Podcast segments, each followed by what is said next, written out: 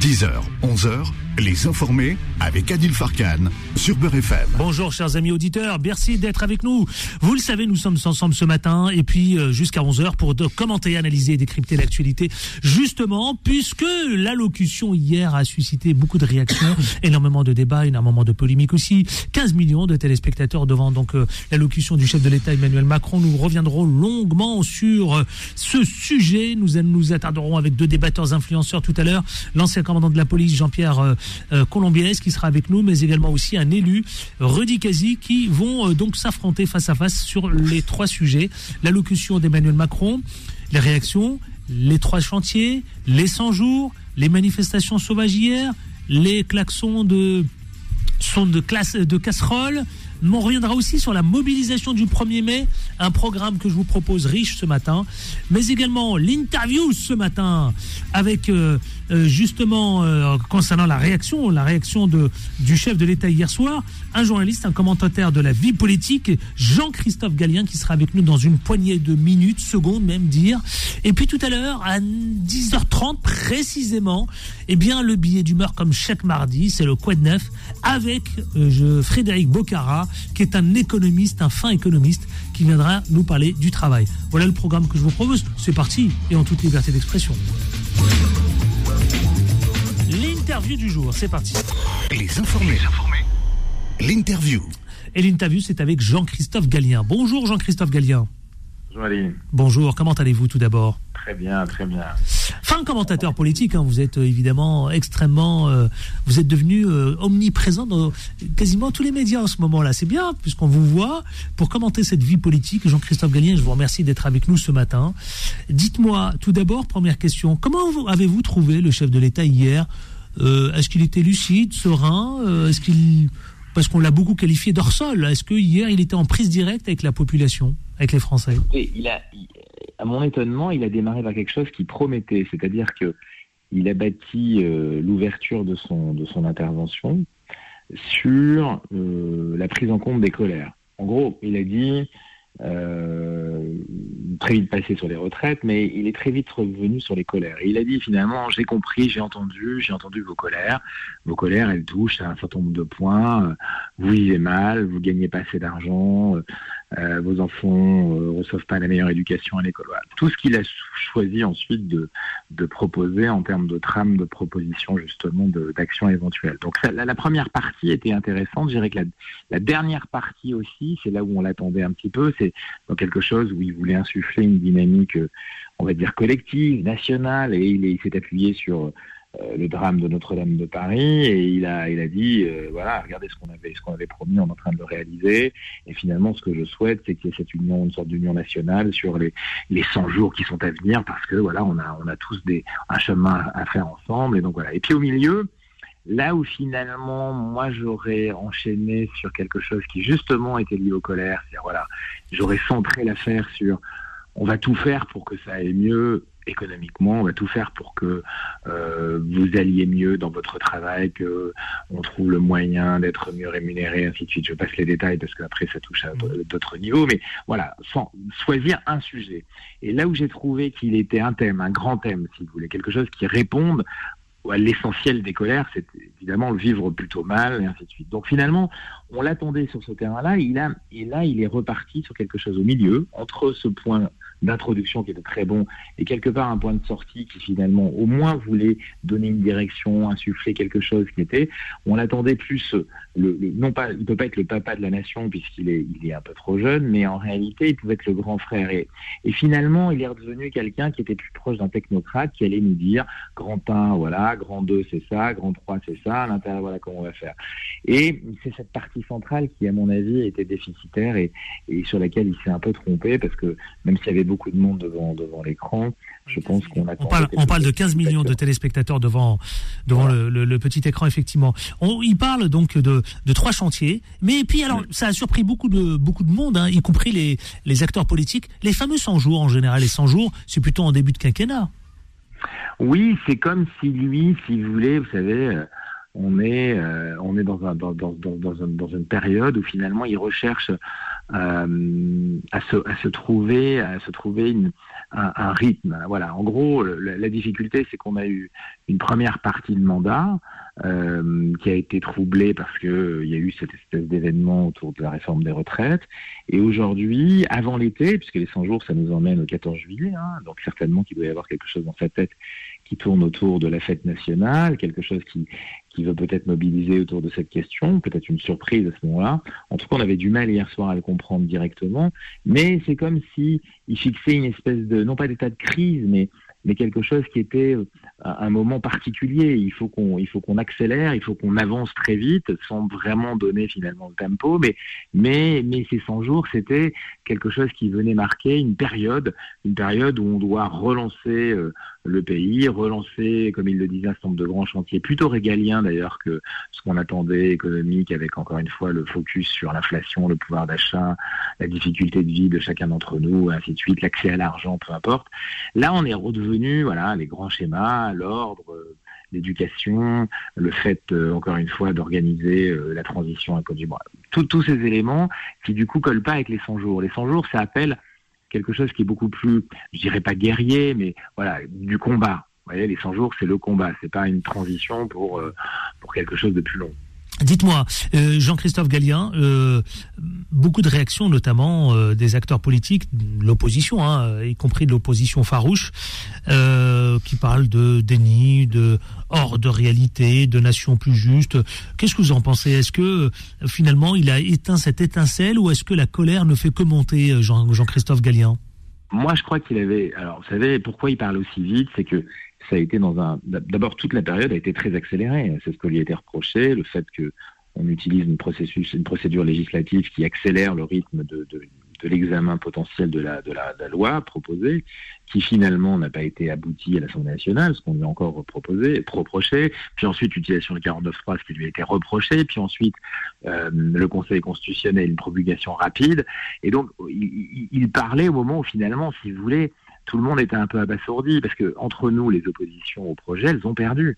Euh, il y a eu trois mois de lutte, trois mois de combat. La réalité, c'est bien ou mal 49.3 par 49.3, Conseil constitutionnel se trompant ou pas se trompant, le projet était validé. Et euh, donc, pratiquement tout le monde a perdu. Et donc, si vous regardez les oppositions entre vendredi et aujourd'hui, elles ont eu du mal à réagir, à se positionner. Donc, il a voulu exploiter certainement quelque chose qui était le moment où il pouvait, vous savez, c'est comme en sport, vous créez une brèche potentielle parce qu'il y a un, un, temps faible des deux équipes. Et donc là, euh, il a voulu exploiter ce moment-là en parlant très vite. Maintenant, pour dire quoi et, à ce moment-là, est-ce qu'on est audible pour autant? Beaucoup de gens sont venus devant l'écran, ce qui a été pour moi une petite surprise. Je m'attendais à ce qu'il y ait beaucoup moins euh, d'audience à cette intervention, parce que il y avait... On parlait de 10 millions. Voilà, moi je sais que dans mon entourage, on parlait plutôt de 10 millions. Là, 15 millions, c'est pas mal. Hein, mais non, mais c'est beaucoup. C'est beaucoup. beaucoup dans un contexte où, rappelons-le, il est quand même une des cibles principales, non plus du mécontentement existant au départ sur le projet de réforme des retraites, mais sur la colère ou les colères qui s'orientent toutes vers lui.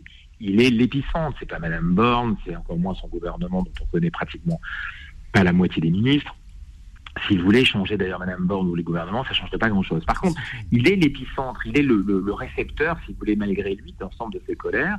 Et donc, on, s'attendait à ce que les gens ne viennent plus. Quoi. Parce que si vous écoutiez les, les micro-trottoirs d'avant émission. Ah non, je n'irai pas, ah non, ça m'intéresse plus, de toute manière. Et donc, on avait euh, une sorte d'inaudibilité, si on peut le dire comme ça, de ses propos, parce que sa prise de parole n'allait pas être écoutée. Donc, première satisfaction pour lui, il y avait du monde en face. Pour autant, est-ce qu'il a été performant audible? Ça, on va bien le mesurer. Je pense que ça va être difficile parce que je, je ne crois pas que ce qu'il a déclaré, si vous voulez, ce vers quoi il veut nous embarquer, les trois grands projets, puis derrière des sous-projets avec des expressions de... Ça, c'était trop, à mon avis, dans un registre technocratique qui ne correspondait pas ni au rythme qu'il veut embarquer, c'est-à-dire les 100 jours, ni à ce qu'il voudrait un petit peu dramatiser autour des colères et donc de la réponse et donc la nécessité en finale, comme je vous le disais, d'union nationale comme autour du drame de, notre, Notre-Dame et ainsi de suite et de la reconstruction. C'était un peu dissonant. Et donc, euh, je, je ne crois pas qu'il puisse embarquer les Français sur un contenu aussi, encore une fois, technique, technocratique. Jean-Christophe Gallien, justement, euh, la réforme des retraites, est-ce qu'on peut considérer, une fois qu'on a écouté l'allocution du chef de l'État, qu'elle est loin derrière nous désormais et qu'on passe à autre chose? Puisqu'il a euh, tourné la page en voulant euh, essayer de parler du pouvoir d'achat. D'ailleurs, beaucoup regrettent une mesure du pouvoir d'achat, une mesure pouvoir d'achat. Jean-Christophe Gallien. Bah, c'est sûr qu'on l'attendait, on l'attendait sur le travail, mais le travail au sens du comment on va mieux, gagner sa vie. et c'est ce que la hausse des salaires, effectivement. Bon. Exactement, mais, mais ça a été très court et au milieu d'autres, beaucoup d'autres choses. Et donc là, il fallait qu'il centre, à mon avis, sur un sujet, sur une tonalité, sur un, objectif concret des 100 jours. Voilà. Comment on fait pour reconquérir du pouvoir d'achat? Comment on fait pour transformer l'espace du travail, même s'il parle de plein emploi ou de reconquête par rapport au chômage Soyons clairs, les emplois créés, c'est pas des emplois euh, pour la plupart d'entre eux en CDI avec des rémunérations extrêmement fortes. Donc c'est là-dessus qu'on l'attendait et pas sur euh, tout ce qu'il a ensuite euh, comme une guirlande de propositions. Il a voulu étirer et nous, nous amener sur le terrain de l'ordre, sur le terrain de l'énergie et donc, je crois que sur, sur ce que vous dites, si vous voulez, là où, aujourd'hui lui a tourné la page, maintenant il va falloir voir les opposants la, au, projet et à la loi, que vont-ils réaliser? Comment vont-ils pouvoir se mobiliser? Sachant qu'encore une fois aujourd'hui, ce sont eux qui sont sous la pression de leur base, qui leur disent, écoutez, moi j'ai fait trois mois de grève, trois mois d'activité, trois mois de manifestation, et à la sortie on n'obtient rien. Même si vous êtes côté républicain, pour ceux qui ont joué le jeu, au Sénat et à l'Assemblée nationale, les apports qu'ils ont pu réaliser au projet, ils ont tous été censurés par le Conseil constitutionnel. Donc ça donne presque raison à leurs opposants. Donc il y a un espèce de moment un peu particulier où tout le monde va se chercher et est-ce que c'est est-ce que c'est dans le début du mois de mai avec le premier mai, est-ce que c'est même avant qu'on va avoir une réponse à la fois de la rue, à la fois du terrain syndical, à la fois du terrain peut-être politique au Parlement. On va voir comment ces oppositions au projet et, désormais Emmanuel Macron vont s'organiser pour tenter de répondre. Dites-moi Jean-Christophe Gallien, euh, vous journaliste, des incidents et des cortèges sauvages un peu partout en France, hein, on parle de Paris, de Lyon, de Bordeaux, de Nantes, etc., etc. Des incidents évidemment qui se sont euh, déroulés euh, pas très bien puisque on a on regrette quelques incidents et puis on regrette aussi quelques échauffourées aussi avec les forces de l'ordre. ça aussi c'est une, c'est un moyen d'expression de, colère euh, pour euh, pour cette pour ces manifestants sauvages. Oui, vous savez, aujourd'hui, euh, c'est pas à vous sur BFM que je vais l'apprendre. Hein, évidemment, il y a il y a la rue physique et la rue digitale, la rue médiatique. Et aujourd'hui, évidemment, on peut même imaginer qu'il y a aujourd'hui quelque espace, un espace parlementaire en colère. Et donc ces colères, elles vont s'exprimer dans un contexte aujourd'hui qui n'est pas forcément coordonné par les, les organisations. Parce que, je vous le dis, les, organisations, elles ont perdu. Et donc leur base, qu'elle soit politique, syndicale, euh, organique pour certains mouvements qui ne, qui, qui n'obéissent pas justement à des organisations très verticales, eh bien, elles, ont besoin de s'exprimer parce que elles, leur disent à leur, à leur, à verticalité, je veux dire, leurs organisations, vous n'avez rien réussi. Donc nous, on va essayer autrement.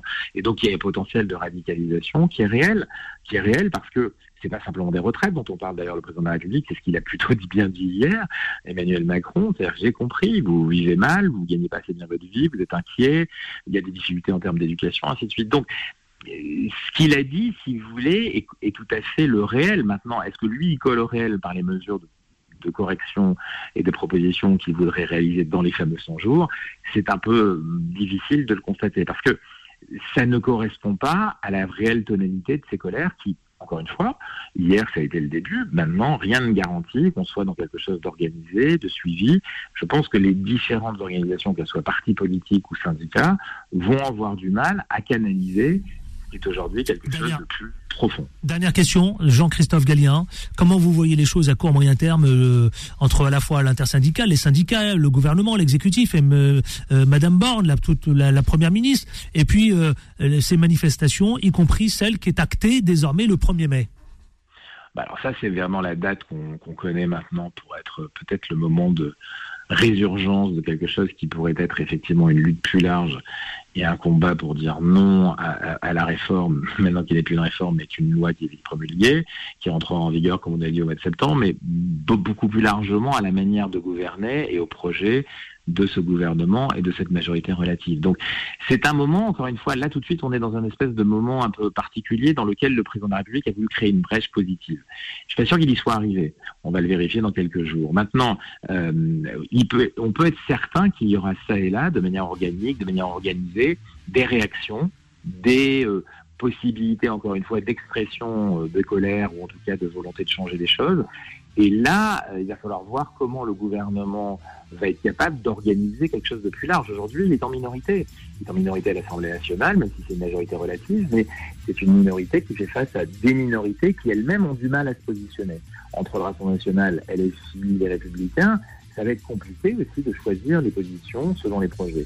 Euh, Est-ce que la Ve République, elle peut fonctionner avec une majorité qui s'organise sur chaque type de projet? Je n'y crois pas. Je pense que dans la durée, c'est impossible. Donc le président de la République va devoir à un moment donné, est-ce que c'est le bout de ses 100 jours? Est-ce qu'au bout de 100 jours, il nous donnera une réponse institutionnelle? C'est peut-être ça qu'il faut attendre, c'est-à-dire quelque chose qui dise on a réussi ou on n'a pas réussi, donc je suis obligé de prendre une mesure plus forte, une mesure institutionnelle. Euh, après, il n'en a, a, pas 50, hein, il Grand. a une solution, il a le changement des, de gouvernement, mais ça serait peut-être insuffisant. Grand merci Jean-Christophe Gallien, journaliste, euh, commentateur de la vie politique. Merci d'avoir été avec nous, c'était un grand plaisir. Un plaisir pour moi aussi. À très vite, bien sûr, sur notre antenne dans les informés. On va marquer euh, la première pause euh, pub et on se retrouve dans une poignée de minutes, y compris vous au 0153 48 3000. Vous pouvez nous appeler pour nous dire ce que, comment vous avez-vous trouvé euh, le chef de l'État Emmanuel Macron? Et puis surtout est-ce qu'il vous a, est-ce que vous avez été convaincu? 0153 48 3000 et puis nos débattants influenceurs qui sont prêts à dégainer. À tout de suite. Ne bougez pas, restez avec nous. Les informés reviennent dans un instant. 10h, 11h, les informés avec Adil Farkan sur Beurre FM. 10h23, les informés, tout de suite, vous savez quoi? Le face-à-face. Les informés, les informés, le face-à-face. Avec celui qui, qui est venu nous, il nous arrive avec une moustache ce matin. C'est Jean-Pierre Colombiès. Tu nous as pas, vous nous avez pas habitué avec une moustache? Bon, bon, bonjour Adil bonjour à tout le monde. Bonjour, vous êtes en tous plein les tournage ou quoi auditeurs. Ouais, ouais, pour un tournage tout à l'heure, là, cet après-midi. Ouais. Mais demain, je vous assure, je reviens, mais nickel, Nickel. rasé de près. Ça fait, euh, Ça fait un peu bizarre, ouais. ça fait un peu bizarre, je, je dois dire, effectivement. Tout va bien? Ouais, Bon, si allez, on on va- peut- on va si on peut dire, ouais, non, pas, tout va pas bien. L'élu, l'élu, notre élu, Rudy Kazi. Bonjour Rudy Kazi. Bonjour Adil. Et bonjour tous les Arpajons, comment ça va? Ouais, ça va. Vous avez vu, hein Une traite, hein Ouais. Ah, c'est ouais, bien. ouais, on est. Délégué aussi, directeur délégué de l'association des maires de, des élus de France. Oui, délégué général. L'association des élus de France. Ouais, Absolument. Tout va bien ça va. Allez, messieurs, nous allons parler, vous savez quoi, de cette allocution qui a rassemblé plus de 15 millions, 15,1 millions de téléspectateurs devant leur écran hier. Est-ce que vous avez été d'abord convaincu? Est-ce que vous, a- vous avez d'abord été convaincu? Est-ce qu'il vous a convaincu Et le chef de l'État, comment l'avez-vous trouvé Jean-Pierre Colombiès? Bon, alors déjà, on va se calmer. Euh, c'est pas parce qu'il y a 15 millions de téléspectateurs devant leur écran que ce sont des, ton fans, des paparazzis, des, des tifosi.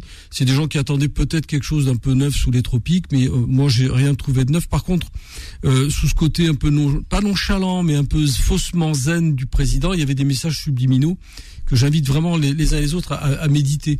Euh, bon, il a rien dit d'extraordinaire. L'apaisement, je sais pas. Bon, c'est quand même quelqu'un qui met le feu à la France depuis plusieurs mois, pour pas dire depuis plusieurs années, qui a, qui a- le feu. bah si, si, qui a fermé la porte au syndicat, qui aujourd'hui nous fait le, le, le- grand chaman en disant j'ouvre mes portes à la, à la concertation, alors qu'ils l'ont refusé pendant des années. Donc c'est pas sérieux. C'est pas que c'est pas sérieux, c'est même dangereux, c'est même grave ce à quoi on assiste. Et je dis, il faut vraiment, il fallait vraiment décrypter ce qu'il a dit. Il y a des messages subliminaux, il y a une deuxième lecture à faire, notamment sur les lois travail qui vont se préparer, parce qu'il a dit quelque chose de, de fondamental. Il, il a dit on va repenser le, le bonheur au travail. Oui. Et là, je dis que c'est attention, attention, danger, parce que Pourquoi danger ben, Parce que euh, quand ce monsieur parle du bonheur des uns et des autres, c'est là où je savez, euh, je sais plus qui disait euh, quand j'entends le mot culture, je sors mon revolver. Hmm. Je sais pas si c'était euh, Goebbels ou un autre. Mais enfin bon, c'était quelqu'un dans, dans ce goût-là.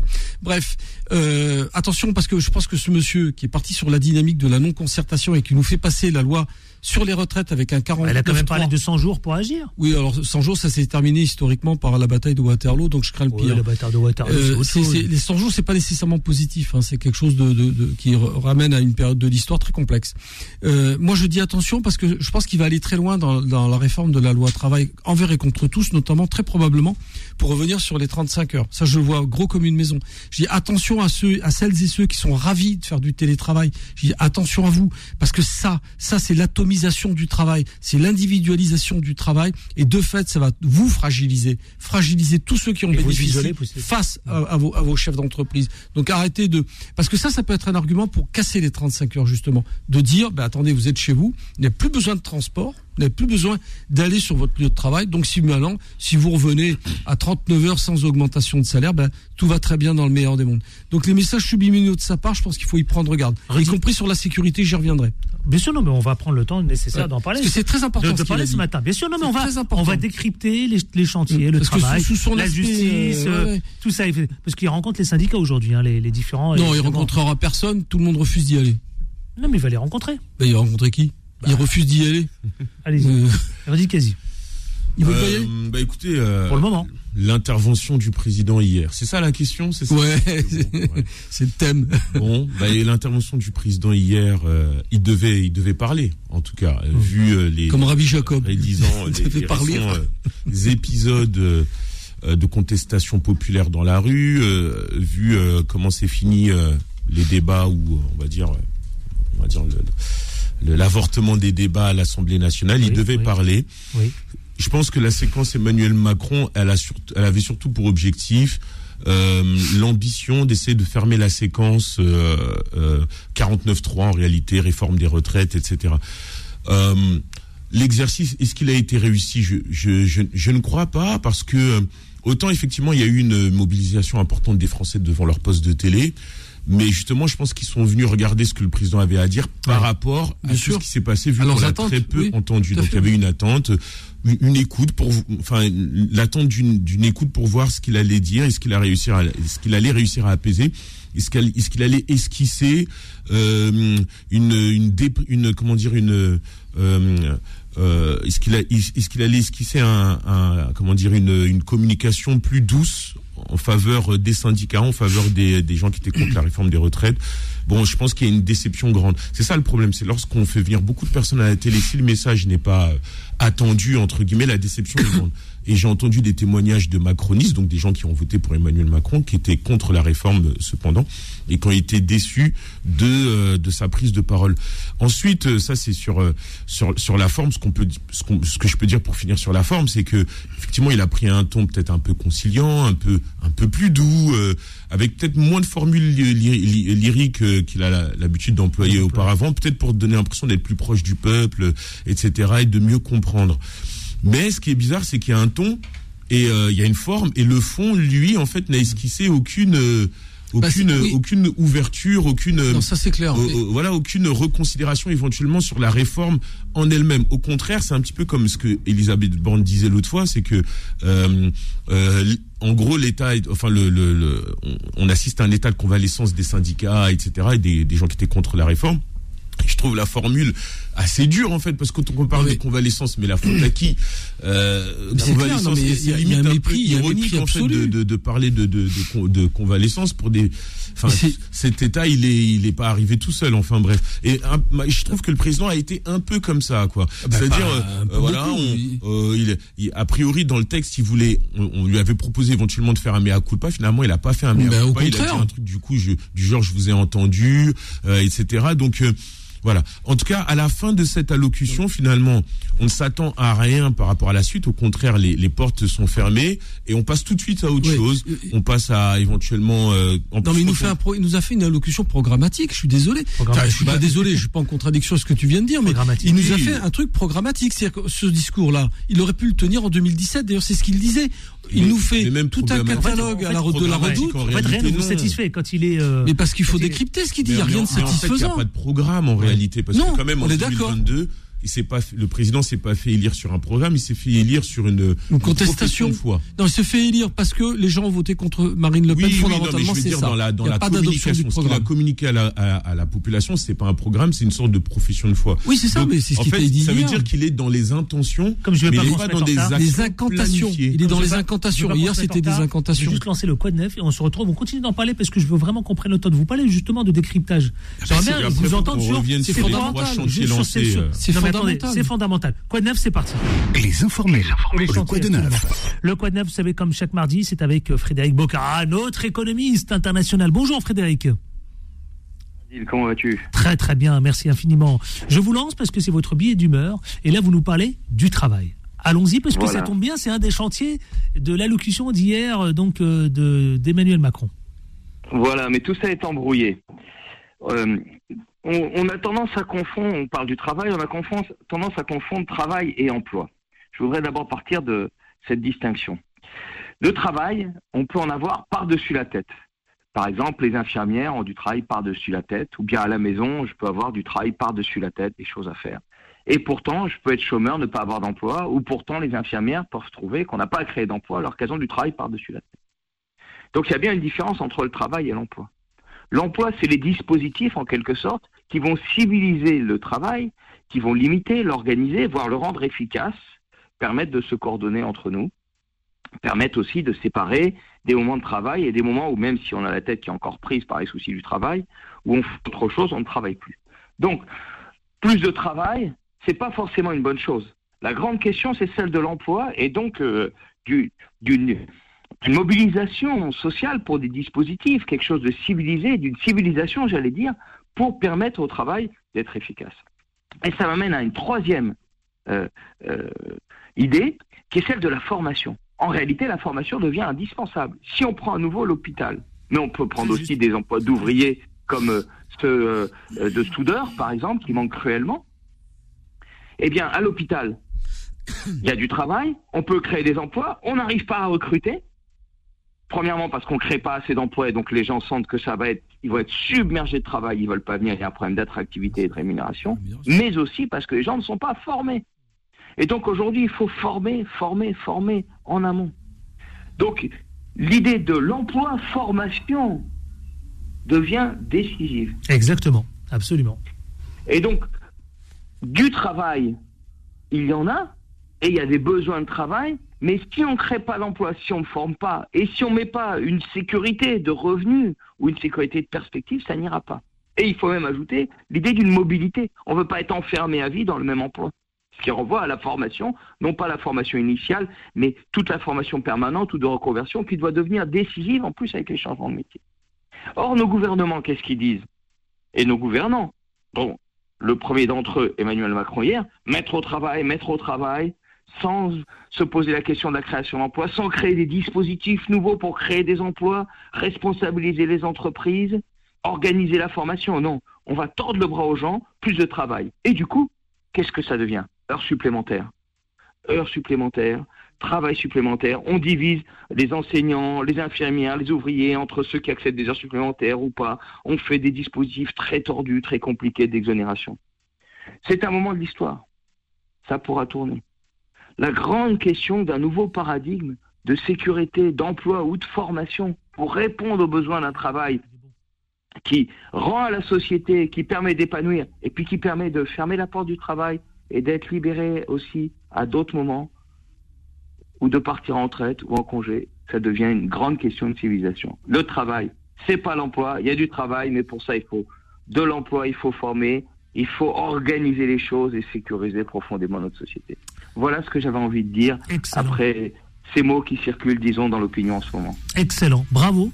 Je voudrais vous dire bravo pour ce billet d'humeur qui est euh, d'une grande qualité. Merci mon cher Frédéric Bocara, Ben, merci. économiste, je le rappelle, qui intervient donc euh, dans le Quad Neuf chaque mardi. La semaine prochaine, alors euh, évidemment, nous serons en, nous serons en congé, donc euh, si vous le permettez, on se retrouvera dans une semaine si vous voulez bien, mon cher Frédéric. Eh ben pour le 9 mai alors. C'est ça, voilà, absolument. Prenez soin de vous d'ici là. Merci. Prenez tous soin de vous aussi. Merci Adil. À bientôt. À Bon courage, bientôt. Bon courage, 10h37, 36, près, pardon. Pause et on se retrouve avec euh, Jean-Pierre Colombiès, Rudy Kazi euh, et on continue de décrypter l'allocution du président de la République. À tout de suite.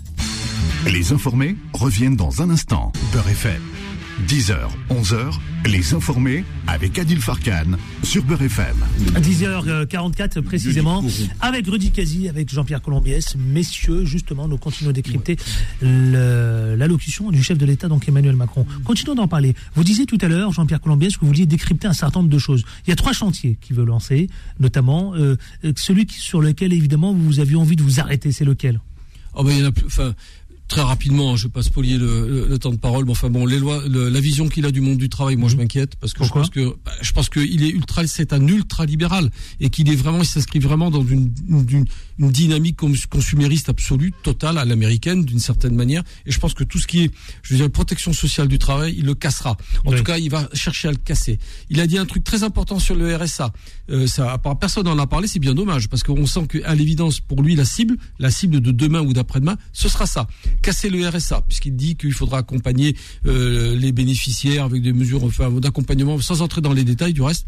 Mais l'idée, c'est ça. Plus de RSA, ou du moins forcer les gens qui en bénéficient à faire quelque chose d'autre que d'attendre que le, travail leur, leur tombe dans la bouche selon ces termes, selon ces termes, pas les miens. De troisièmement, le terme de la sécurité. Et là, vraiment, j'essaierai si je pouvais éveiller un peu les, les, les, les chakras euh, que les uns et les autres ouvrent leurs chakras, ce serait pas mal.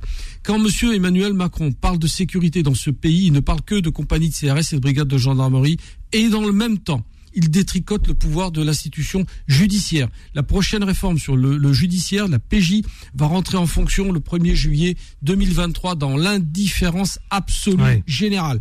Or, faut savoir que le judiciaire dans ce foutu pays, elle est faite pour défendre le plus faible contre le ou le malfaisant ou le plus fort. Or, lorsqu'un État ne se tourne ou ne renforce que les, services de maintien de l'ordre, bah, tout, euh, ce service de maintien de l'ordre n'a qu'une seule vocation, c'est protéger la gouvernance, protéger les gouvernants. Et on l'a bien vu. Le projet de modification des retraites, du système des retraites, n'a tenu et ne tient que parce qu'il y a eu des services d'ordre qui ont tenu la rue. Uniquement pour ça. Vous enlevez les CRS et les gendarmes mobiles, la réforme des retraites, elle tombe. Alors même que les syndicats de police, dans leur essentiel, dans leur grande majorité, se sont dit opposés à la réforme des retraites. Donc je trouve ça complètement aberrant et, et, ça, Emmanuel Macron le sait parfaitement bien. Il tient la rue avec ça et donc s'il tient la rue, il tient sa réforme. Voilà où je veux en venir. Et c'est gravissime ce qui se passe, gravissime. Et en tant que policier, je peux vous assurer que ça me fait mal au ventre de voir ce que, ce à quoi j'ai assisté et à ce à quoi nous continuons d'assister par un soutien sans faille du pouvoir par les syndicats de police. Redis quasi. J'ai presque envie de donner mon avis, mais bon. Allez-y, mais faut pas se gêner, Adil, faut pas. Non, gêner. non, non, moi je suis là ah, si, on est là pour débattre. oui, mais vous débattez. Moi, je joue le rôle de, de journaliste, celui qui répartit euh, le temps de parole. Son opinion. Euh, oui, oui, oui, bien sûr, vous avez raison. De temps en temps, il m'arrive de le donner. Hein. Allez-y. Ouais. Oh, faut, faut, faut, bien se rendre compte de la de l'état de, la France aujourd'hui quand même qui euh, euh, en tout cas au, sortir euh, de, de, la séquence réforme des retraites, entre guillemets, même si elle n'est pas totalement terminée, c'est quel état de la France on a aujourd'hui? On a, on a une rue qui est toujours mobilisée, même si euh, c'est moins qu'auparavant. on a des sondages qui ont, sur la période, tous été négatifs par rapport au, enfin, contre le gouvernement, entre guillemets, avec une, une, large majorité de Français qui ne voulaient pas du 49-3, qui étaient contre la réforme des retraites, qui étaient même, on a vu, pour le pourrissement entre guillemets du, du, mouvement de contestation. On a une représentation euh, démocratique euh, parlementaire euh, qui est plutôt contre entre guillemets si je prends ne, serait-ce que l'Assemblée nationale où le gouvernement n'arrive pas à avoir au travers au-delà de la majorité relative des capacités à rallier mmh. d'autres camps même si les LR ont voté certaines certaines mesures c'est là vu que le président est plutôt affaibli par par l'utilisation de ce 49.3 a priori, il semble pas être, très en capacité de vouloir à nouveau tendre la main au président. Ce qui veut dire que, il y a quand même un blocage euh, en termes de gouvernance dans ce pays. Donc, quand le président fait les annonces qu'il fait sur les trois chantiers à venir, ben, on se pose la question, mais je veux dire, euh, enfin, par quel moyen est-ce qu'il va réussir à faire ce qu'il a dit qu'il aurait envie de faire? Bah ça c'est la tâche, c'est la tâche du gouvernement. Bah oui, mais justement, ah, il a mis Elisabeth Borne. Euh, à Elisabeth Borne. Bah, c'est son... Parce que l'histoire des 100 jours, quelque part c'est une pression qui met sur elle. Et, euh, et, il a lui-même dit voilà qu'il fallait trouver un compromis avec bah, il fait des appels du pied il fait des appels du pied on sait à qui. voilà. Mais en même ça peut temps être hein. en même temps il met aussi une pression sur elle. et, euh, et, euh, et, et, ce que je trouve qui est un petit peu faux entre guillemets c'est de laisser à penser qu'au terme des 100 jours il va y avoir des changements. Quel changement de Non, le changement, c'est que voilà, on s'est donné 100 jours. le changement de l'Assemblée, peut-être. Dissolution à l'Assemblée Mais non, crois mais non, du mais non, je vois pas l'intérêt, je vois pas Même- l'intérêt Même, même faire, un changement de Je gouvernement, euh, j'y crois pas parce qu'Elisabeth Borne, elle a dit qu'elle, en tout cas, elle a envoyé des messages comme quoi elle voulait pas être euh, dé- déboutée de son poste. Donc, euh, il gagne de l'air en fait. Il prend de l'air en fait par cette, euh, cette allocution pour que pour qu'on le laisse un petit peu tranquille, euh, pour que les syndicats aussi se, re- se retrouvent un petit peu floués devant la population du genre bon bah écoutez moi je vous invite à revenir à la table des négociations, faites pas Mais les pourquoi idiots, faire Mais pourquoi etc. faire Ah, mais Donc, ça, Pourquoi euh, faire ouais, bon, Mais Pourquoi faire C'est Et- ça et la donc, Mais non, mais ils ont pas dit, ils ont pas dit non, ils ont dit pas avant le 1er mai. Mais non, ils ont Voilà. dit surtout qu'il n'y avait Bah, pas de nouvelle euh, proposition. Berger, euh, Si, si, ils ont et- dit ça, ils ont dit ça, pas avant le euh, 1er mai. Ils sont pas, ils sont pas totalement d'accord là-dessus. Pas avant le Euh, 1er mai. Euh, Berger, il est prêt à, à, à rediscuter, alors que Binet, elle veut d'abord que euh, elle veut d'abord qu'on qu'on qu'on revienne sur la réforme des retraites, euh, voilà. Et puis après, d'ailleurs, un petit mot sur la réforme des retraites. Bon, ça y est, c'est passé malheureusement. Mais donc, quid aussi de, de, de la des conditions de travail, quid des salaires, etc. Ça, c'est on n'en a absolument pas discuté. Donc maintenant, pour conclure, euh, je l'ai dit, la France est, est, est bloquée, et je trouve que c'est un peu dommage. On a l'impression en fait d'un pays qui est censé être une démocratie euh, exemplaire. En tout cas, c'est comme ça qu'on se vend à l'international. Et au final, on gouverne bah, contre la rue. En fait, on Ben, gouverne contre le la peuple, ça s'appelle le On peuple. gouverne Ça contre le peuple. contre contre contre la vie globale des Français. On a peur de de faire des référendums, etc. Le pays est ingouvernable. Je peux vous citer une n'est phrase pas gouverné et il est ingouvernable. Je peux vous citer Donc, une phrase Allez-y. Non mais attends, Combien de temps est-ce que le président va tenir dans cette situation? On risque d'avoir jusqu'à la fin du, quin- du quinquennat euh, des euh, des amoncellements comme ça de d'annonces Mais ça fait- euh, ça de- qui vont qui ça fait vont six ans que ça oui dure. mais là c'est pire encore Ça fait cinq ans que ça dure. Lorsque la coupe est pleine, on a moins de solutions. On a moins de solutions. Donc il a, la- il va y avoir une répercussion parce que c'est pareil Et quand, euh, Quelle est cette quand on citation fait, euh, Mais non, mais- quand on fait un pot au feu, à un moment donné ça Oui. déborde partout. Allez, c'est quoi Et- votre et la- et citation la rue va continuer à être le citation, c'est cette- quoi Et- et- de cette et grogne il ne- populaire. Et il, citation, ne tient que par le maintien de l'ordre, ce que je trouve un peu dommage, mais Noam Chomsky, dans les années 20, dans les années 20, 20 30, hein, au moment où se développe une naissance de ce qu'on appelle la propagande, voilà ce qu'il ce qu'il disait. Je cite Le peuple doit être exclu de la gestion des affaires qui le concernent et les moyens d'information doivent être étroitement et rigoureusement contrôlés. Ah oui. Voilà, ok Et ça, on est en plein dedans. On est en plein dedans parce qu'on nous matraque avec des informations totalement contradictoires. On manipule, je dirais, l'opinion publique à loisir. On se régale. Emmanuel Macron est comme un poisson dans l'eau dans ce concept. Mais il, y a, moi, ce que j'ai vu hier, très honnêtement, vous avez, pour certains, ils ont vu des propositions. Enfin, moi, j'ai essayé de décrypter l'arrière-lit, mais il y a un mépris, mais total, absolu de l'opinion publique. Il y a 90% de l'opinion publique, de, de la population est contre ce monsieur. Et je veux plus, parce qu'on parle de la réforme des retraites. Mais ce qu'ils ne réalisent pas les uns les autres, c'est que cette fois, c'est physique. Cette fois, c'est individuel. Moi, je l'ai jamais vu, ça. Je ne l'ai jamais vu. Il y a une haine profonde qui est là et qui est relayée en plus. Ils n'y font, ils prennent pas garde, mais de la population. Regardez les images sur ce qui se passe dans les manifestations. J'aurai l'occasion de décrypter peut-être Est-ce sur, sur un autre média. Je peux vous assurer que ce qui se passe dans les Est-ce manifestations. que c'est la France? Est-ce que c'est c'est représentatif de la France? Quoi? Bah, c'est les manifestants dont vous faites référence. ben, Je pense que les manifestants, oui. Non, mais oui, Après, moi, je fais la différence entre les manifestants et le entre la rue, les sondages même chose. et, euh, et la représentation parlementaire, on- on- en fait, tout le monde est contre. Ce, ré- le problème, en fait, c'est que ce, ce- projet de réforme des retraites a cristallisé autour du président de la République des tensions Et bien qui, sûr. qui, qui ne sont plus des tensions contre la réforme des retraites, mais contre toute la gouvernance d'Emmanuel Macron. ça, c'est contre Lorsque, lui. par exemple, vous avez un premier quinquennat qui n'a pas euh, permis de faire sortir la France de, de ses déboires, on a l'impression qu'on va aller beaucoup Alors, plus loin avançons. sur un deuxième mandat.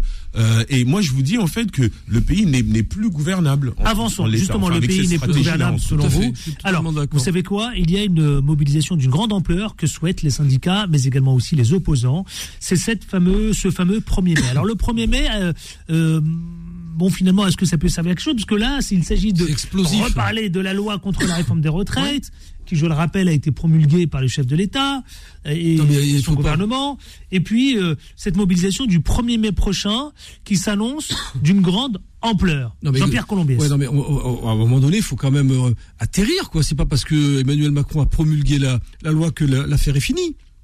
Il a créé un fossé considérable entre lui et son peuple. Moi, ça me rappelle ce film extraordinaire que j'ai beaucoup aimé, Le Roi et son peuple. On est exactement dans cette configuration.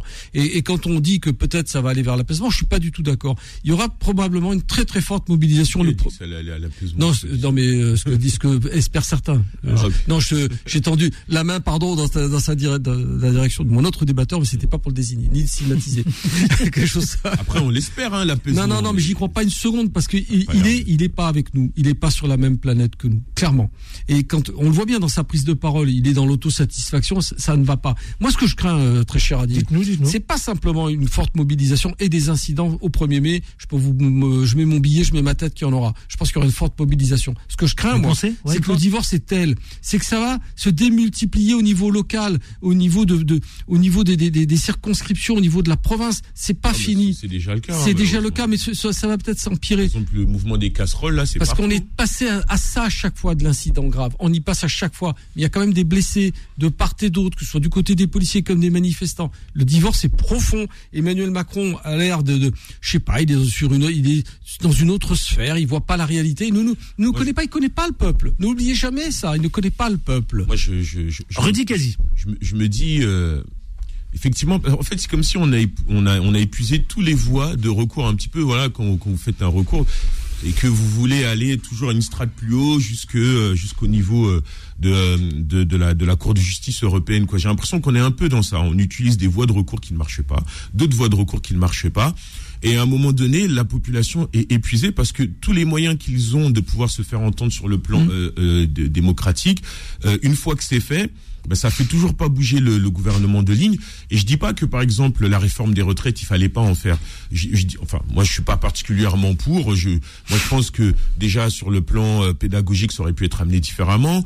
Euh, au sein du gouvernement, il n'y avait pas eu véritablement de, de vraie coalition. Il y a des membres qui étaient contre, etc. Donc déjà dès le départ, c'était mal embarqué. Mais surtout en fait de l'imposer comme ça à la population, alors que euh, tous tous les signaux démontrent que que c'est que que c'est pas que c'est pas accepté, que c'est pas C'est pas le bon timing, souhaitable, c'était pas le bon c'est pas timing. bon timing, etc. À un moment donné, si on est censé être un pays démocratique, donc Demos Kratos, euh, le pouvoir au peuple, c'est qu'un, c'est que le, le, le- le- la population doit sentir quelque chose. Elle doit sentir Ouais. qu'elle est écoutée, parce que le président Elle doit adhérer. C'est pas doit le chef. au projet. Elle C'est doit pas le chef. Le président, c'est pas le chef de la population, c'est le chef de l'État. Donc ça veut dire c'est l'État qui garantit les euh, les euh, qui garantit les intérêts garant, de la population. Mais le, ch- le, le chef de l'État est le représentant de la population. Et le président s'est fait élire, pas par toute la population, il s'est fait élire parce qu'on a on n'a pas voulu mettre Marine Le Pen au pouvoir. Ça veut dire qu'il y a des, des projets du président qui sont impopulaires Totalement, et sur lesquels il devrait se dire je vais pas forcément les mettre sur la table parce que sinon je vais voter, je vais, je vais le faire contre des Français qui n'ont pas voulu forcément m'élire. Donc ça veut dire qu'il faut tendre la main vers la population, ce qui est en soi l'expression de, de la de la démocratie. Et ce n'est pas ce qui fait. Or là, on n'est même pas encore à la moitié du quinquennat. Bah, on à ou peine au presque. début, on peine Et au début. courir le risque en fait de se séparer comme ça de la population, c'est c'est c'est même euh, même accepter qu'il y ait en fait une rémanence au, dans, dans, dans la rue qui est un mot sur euh, Ça porte de- un nom, vis-à-vis hein. de laquelle on va on va fermer les yeux et ça c'est Ça porte un nom. non hein. je- et ça je- et ça je dis non on peut pas on peut pas en fait accepter que ça déborde Allez, autant messieurs, le président peut pas l'accepter il doit tendre la main à la population C'est-à-dire Une dictature. Ah, une dictature.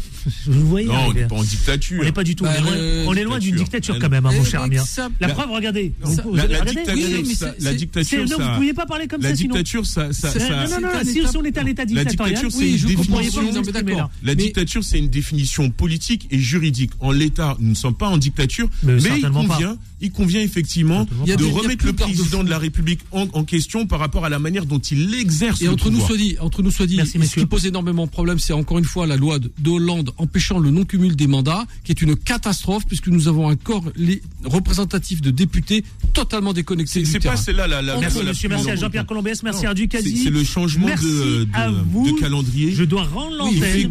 Les petites annonces dans une poignée de euh, minutes.